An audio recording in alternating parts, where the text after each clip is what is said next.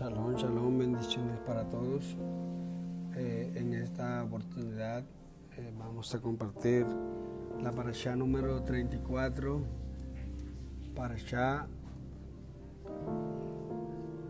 B. Midbar,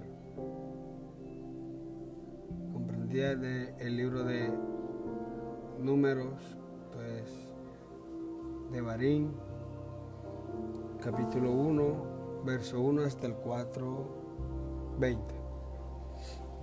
La Hatará de esta paracha es, se encuentra en el libro de Oseas, capítulo 1, verso 10, hasta el capítulo 2, verso 20. Be Midbar significa en la estapa de o en el desierto de. Recordemos que estapa es desierto, entonces sería en el desierto de. Entonces vamos a la primera ya, capítulo 1, del 1 al 19. Dice el verso 1. Yahweh habló a Moshe en el desierto de Sinaí, en la tienda de reunión el primer día del segundo mes, en el año de su salida de la tierra de Misraim, Egipto, diciendo, Amén. Es el Pesud 1. La palabra hebrea que ha sido traducida como desierto es Idbar. Eso lo podemos encontrar en el Strong 4057. La palabra Idbar, que significa estepa, desierto, conversación y viene de la, raíz Dabar. La raíz Dabar. La encontramos en el Strong 1696. Strong 1696. Dabar quiere decir hablar, conversar. La palabra midbar no significa desierto, en el sentido literal de la palabra castellana, que denota un terreno muy seco, generalmente lleno de arena y con muy poca o ninguna vegetación, sino más bien algo como una estepa que es una llanura extensa sin árboles y con la vegetación adaptada a la sequedad. Un midbar es un lugar inhabilitado con pocos árboles, donde hay pasto para los animales. Esto explica por qué los hijos de Israel podían tener tantos animales consigo cuando salieron de Egipto que podían sobrevivir en el desierto. La Torá no dice que los animales comieron el maná en el desierto, así que tenían que haber habido pasto para ellos durante los 40 años en el Midbar, como dice números 32.1. Un Midbar, por lo tanto, es un lugar donde hay pastos para los animales. Las cuevas que se pueden encontrar en el Midbar son lugares adecuados para guardar los rebaños durante, durante la noche. Un pastor normalmente pasaba la noche en el campo juntamente con sus ovejas. Si tenía acceso a una cueva,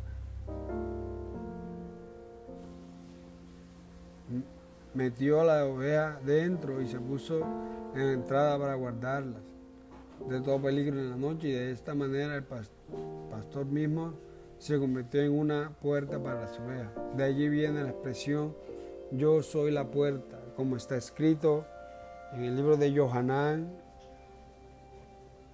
10 del 1 al 18, donde dice, en verdad, en verdad os digo que el que no entra por la puerta en el redil de las ovejas, sino que sube por otra parte, ese es ladrón y salteador, pero el que entra por la puerta es el pastor de las ovejas. A este le abre el portero y las ovejas oyen su voz, llaman a sus ovejas por nombre y las conduce afuera.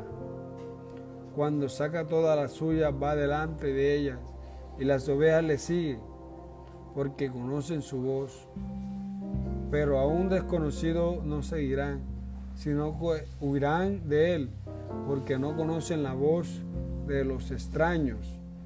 Yahshua les habló por medio de esta alegoría, pero ellos no entendieron. ¿Qué era lo que decía? Entonces Yahshua les dijo de nuevo, en verdad, en verdad os digo, yo soy la puerta de las ovejas. Todos los que vinieron antes de mí son ladrones y salteadores, pero las ovejas no les hicieron caso, yo soy la puerta. Y si alguno entra por mí será salvo y entrará y saldrá y hallará pasto. El ladrón solo viene para robar y matar y destruir, pero yo he venido para que tengan vida y para que la tengan en abundancia. Yo soy el buen pastor y el buen pastor da su vida por las ovejas, pero es que es un asalariado y no un pastor que no es el dueño de las ovejas. Ve venir al lobo y abandona a las ovejas y huye. Y el lobo las arrebata y las dispersa. Él huye porque solo trabaja por el pago y no le interesa y no le importan las ovejas. Yo soy el buen pastor conozco mis ovejas y las mías me conocen. De igual manera que el Padre me conoce y yo conozco al Padre. Y doy mi vida por las ovejas. Tengo otras ovejas que no son de este redil. A esas también me es necesario traerlas. Y oirán mi voz y serán un rebaño con un solo pastor. Porque eso el Padre, por eso el Padre me ama.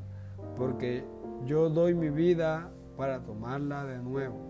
Nadie me la quita, sino que yo la doy de mi propia voluntad. Tengo autoridad para darla y tengo autoridad para tomarla de nuevo. Este mandamiento recibí de mi Padre. Amén. Aleluya. Baruch Hashem Yahweh. Bendito sea el nombre de Yahweh. Yahshua será el pastor de las ovejas de Israel, como está escrito en Ezequiel 34, 23, donde dice, entonces pondré sobre ellas un solo pastor que las apacentará, mi siervo David, él las apacentará y será un pastor. También lo podemos ver en el libro de Ezequiel 37, 24, donde dice, mi siervo David será rey sobre ellos y todos ellos tendrán un solo pastor andarán en mis ordenanzas y guardarán mis estatutos y los cumplirán. Yahshua es la puerta de sus ovejas y el que no pasa por Yahshua Hamashiach no tiene el derecho de dirigir a las ovejas que el Padre le ha dado. Esto nos enseña que no podemos permitir que maestros que no son de Yahshua dirija nuestras congregaciones. También implica que ninguno de nuestros líderes puede apropiarse de las ovejas y decir que le pertenecen a él o que él tenga discípulos. Todas las ovejas pertenecen al pastor superior y todos son discípulos de él. No hay dos o tres textos en los escritos mesiánicos que muestran o que muestren que un discípulo de Yahshua puede hacer discípulo para sí mismo. Por eso no llamamos a nuestros líderes rabinos, porque solo Yahshua tiene el derecho de ser rabino y tener sus discípulos, como está escrito en Mateo 23, 8. Nosotros no tenemos el derecho de tener discípulos nuestros cuando hacemos discípulos de todas las naciones. No los hacemos discípulos nuestros, sino de nuestro rabino Yahshua HaMashiach. Él ha recibido todo el poder del Padre para regir sobre todos los seres vivos en el cielo y en la tierra. También en Mateo 28, 18 al 20 dice, la señal de los falsos maestros es que arrastran tras ellos a los discípulos de Yahshua, como está escrito en Hechos 29 al 30. Hechos 20, 29 al 30. Dice, sé que después de mi partida vendrán lobos feroces entre vosotros que no perdonarán el rebaño y que de entre vosotros mismos se levantarán algunos hablando cosas perversas para arrastrarse para arrastrar a los discípulos tras ellos. Amén. Con el midbar se encuentra fuera, como el midbar se encuentra fuera de la ciudad, constituye un lugar adecuado para hablar en privado, sin tener que correr riesgo de ser oído por los demás. Por lo tanto, este lugar donde se puede hablar a solas llegó a ser llamado midbar, que literalmente significa conversación. El midbar es el lugar donde se puede hablar a solas de cosas íntimas sin ser molestado por otros, como está escrito en Oseas 2.14, donde dice, por tanto, he aquí la seduciré y la llevaré al desierto y le hablaré al corazón. Entonces nos podemos hacer una pregunta. ¿Por qué Yahweh llevó a Israel a Midbar? Para hablar personalmente con su novia, entrar en el pacto matrimonial con ella allí y entregarle la que tú vas. Amén, la escritura. Cuando estemos pasando por un desierto, no lo veamos como una cosa negativa, sino como una posibilidad de poder acercarnos a Yahweh y recibir palabras e instrucciones de nuestro Abba, de nuestro Padre,